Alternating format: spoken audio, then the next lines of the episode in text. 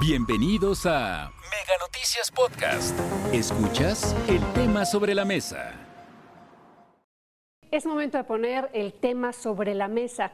Y el tema del día de hoy es, bueno, primero comentar que ayer se logró el aval de 17 congresos para que el ejército permanezca en las calles hasta el 2028. Y este es nuestro tema sobre la mesa. ¿Qué expectativas tendrá la permanencia? ¿Realmente será la solución para la inseguridad? ¿Realmente nos van a regresar con ello la seguridad y la tranquilidad de los mexicanos? Hoy, para este análisis, yo saludo a Víctor Hugo Hernández, analista de Mega Noticias, y también a Eduardo Manzanares, y les dejo pues este espacio para su análisis. Buenas tardes a los dos. ¿Qué tal, Martita? Gracias, muchas gracias. Gracias por pasarnos la batuta. Y bien, bien lo señalas, el día de ayer jueves, 17 estados más, se sumaron 17 legislaturas estatales. Lalo, te saludo con afecto, como siempre. Buenas tardes. 17 legislaturas estatales se sumaron y prácticamente podríamos decir que ya solo esperaríamos a que se publique en el diario oficial de la Federación para que esto entre en vigor. Esto es esta nueva reforma constitucional de ley de la Guardia Nacional con la que el Congreso Federal aprobaría o prolongar la presencia del ejército en las calles hasta el 2028. Hemos hablado mucho de la antesala de todo esto, de lo que ha ocurrido, en el contexto en el que se dio, de la política, la no política, los laberintos oscuros que se tuvieron que caminar y trazar para poder llegar a este acuerdo, que todavía sigue generando muchas divisiones, a pesar de la aprobación por unanimidad prácticamente que se está dando. No creo que vaya a haber algún estado que se oponga a esta situación, salvo tu mejor opinión, Lalo. Creo que esto ya es un palo dado y es una situación que está prácticamente consolidada y, con la, y una realidad con la que tendremos que aprender pues, a trabajar, a manejarnos y que espero yo sea para el bien de México en materia de seguridad.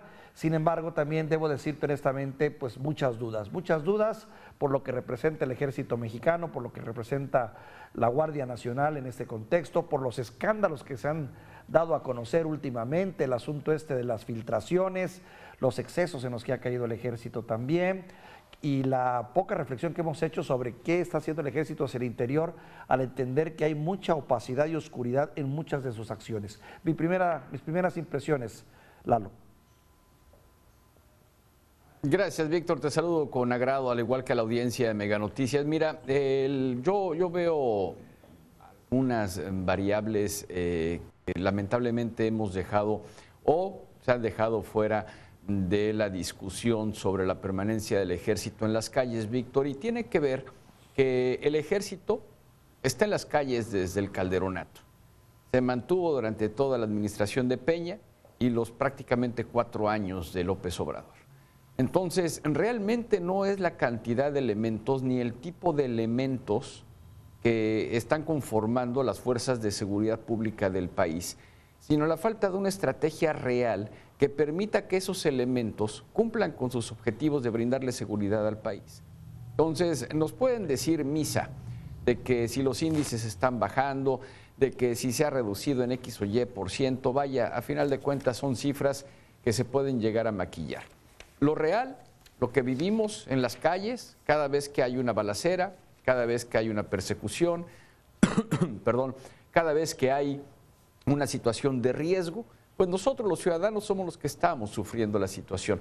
Y hay estudios, hay estudios muy serios, uno de ellos lo hace Francisco Rivas del Observatorio Nacional Ciudadano, Víctor, en donde deja claro que a mayor número de elementos de las Fuerzas Armadas en las calles, mayor agresividad del, crimen organizado. ¿Por qué? Porque se tienen que enfrentar a mejor armamento, cuando es que no se enfrentan a los abrazos o cuando no se tienen que dejar afuera. ¿no? Entonces, eso es lo que sucede hoy en día, Víctor. No, no son las fuerzas federales, no son eh, los soldados los que van a impedir el, crimen, los que van a impedir que la delincuencia avance una de las razones por las cuales coincidía en parte con Andrés Manuel al principio era de atacar eh, eh, el inicio de la violencia, las causas de la violencia. Yo sabía que en seis años era un absurdo decirlo porque esto nos va a llevar tres generaciones completas el poder hacerlo. Pero yo ya lo veía desde finales de Calderón y principios de Fox, en donde yo escribí algunos artículos en donde decía que no eran las balas, sino el tejido social, Víctor. Entonces, de nada va a servir, lamentablemente de nada va a servir. Y el ejemplo hoy, claro, lo tenemos desde mi punto de vista en Guanajuato, que cada vez llegan más elementos a este hermoso estado y simplemente no deja de haber balazos, ejecuciones, masacres, crimen. Sí, y no solo, eh, sí coincido contigo, eh, que no, no necesariamente mayor número de elementos representa mayor seguridad para una región o para una comunidad, lo hemos visto. Alguien podría decir, bueno, es que hasta este momento el ejército ha tenido las manos atadas, no ha podido intervenir directamente, ha tenido que ser más pasivo que activo, o la política eh, de que tanto hemos escuchado de abrazos no balazos, que mueve a ver a un ejército más en un centro de contención que de acción. Podría alguien argumentar eso a favor y podría también argumentar que ahora con las nuevas con las nuevas directrices pudiese cambiar esa actitud y ser un ejército más efectivo, no lo sé, pero también coincido contigo que la fuerza se demuestra que a mayor fuerza también mayor violencia y que es un círculo negativo que constantemente se alimenta y se retroalimenta. Me queda claro que también no es un problema de mediano ni siquiera de corto plazo, sino que implica todo un cambio de cultura y cambio también de políticas sociales efectivas que empiecen a dar resultado, que en teoría se supone el presidente las está aplicando, pero de las cuales también pues habría mucho que dudar por la eficiencia o la efectividad de los beneficios de estos programas sociales dirigidos particularmente a los más necesitados y marginados, bajo la premisa de que si no se les apoya, pues ellos podrían pasar a engrosar también las filas del crimen organizado. En fin, creo que hay muchas dudas y muchos cuestionamientos todavía en torno hacia la efectividad futura de esta Guardia Nacional, como también me queda la duda si realmente se va a reforzar a las policías locales, que es una de las tesis que hemos manejado mucho en este espacio y que no es nuestra, sino que son de los analistas que han señalado infinidad de veces que las policías de cercanía, municipales, estatales, como le quieras llamar, merecen una mayor atención porque son quienes realmente conocen las problemáticas locales y podrían hacerle frente a este tema de la inseguridad, con sus muchas variantes porque algo nos queda claro, la inseguridad se presenta en muchas partes del país, pero tiene matices, tiene colores y tiene también eh, grados. No toda la violencia es igual en todas partes, como tal no toda debe ser tratada por igual. Mi opinión, Lalo. Mira, mira, Víctor, déjame ponértelo así, vamos a ver si es cierto que se cumple tal y como los diputados, los senadores y ya la, mayoría necesaria en los congresos locales hicieron lo propio para que nada más se publique en el diario oficial de la Federación. Eh, se habla de esa capacitación a las policías municipales y de dotar de recursos a las policías municipales y las policías estatales. Viene la discusión del presupuesto de egresos de la Federación. Ya se aprobó la ley de ingresos y no está considerada en la ley de ingresos la policía. O no de la manera que debería estar considerada para esta modificación constitucional.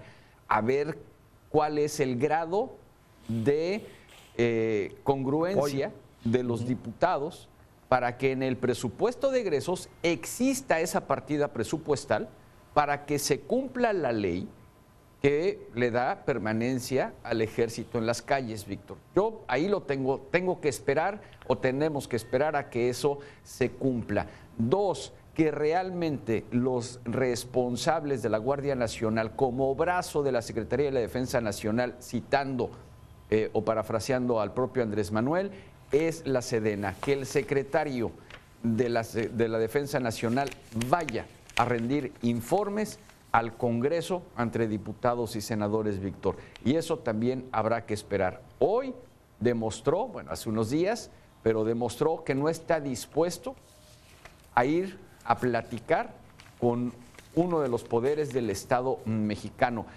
La Secretaría de Defensa Nacional no es uno de los poderes del Estado mexicano, es una secretaría, es una, forma parte de la Administración Pública Federal, pero no es un, eh, eh, una, eh, vaya, un poder, pertenece al Ejecutivo, así como, y, pero independientemente de todo eso, como servidor público merece rendir informes, Víctor. Entonces, sí. por esos lados. Y ahora, sí, este es un proyecto a final de cuentas personal de Andrés Manuel.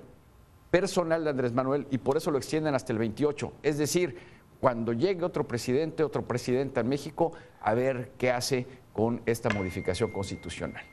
Sí, claro, mucho le va a depender también de quién se quede en el poder después de Andrés Manuel López Obrador que todo parecería, parecería indicar sería una continuación de lo que se ha llamado esta transformación en el país de este gobierno, porque de lo contrario es cierto, coincido contigo, ¿no? La visión o percepción de otro presidente bajo otras siglas tal vez no sea necesariamente la misma la de mantener el ejército en estas condiciones. Pero bueno, lo cierto es que todo parece encaminado hacia allá, mientras veamos una oposición que todavía no se conforma o no da color en ese sentido, todo parece indicar que todavía vamos a tener...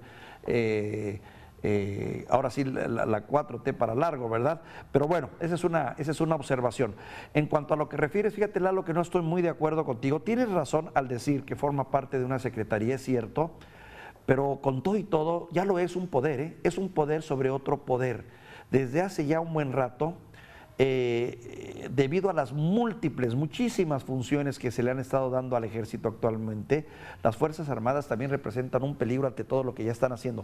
No porque sea un peligro que lo hagan, sino por lo que implica tener tantas y tantas funciones y tener tantos y tantos recursos que hacen que sea, si no un poder real, como tú dices, un poder sobre otro poder ya lo suficientemente fortalecido como para poder poder darle la espalda a cualquier otro poder y decir, bueno, las cosas se hacen como queremos que se hagan o como sentimos que se deben de hacer. Creo que ese es un riesgo y siempre va a ser un riesgo latente en toda fuerza militar, independientemente de que se diga que el ejército mexicano es un ejército que es muy diferente a los ejércitos de América Latina, porque es un ejército hecho del pueblo y para el pueblo. Finalmente es una secretaría apuntalada en armas, en fuerza, en recursos y en una mística que es básicamente de guerra.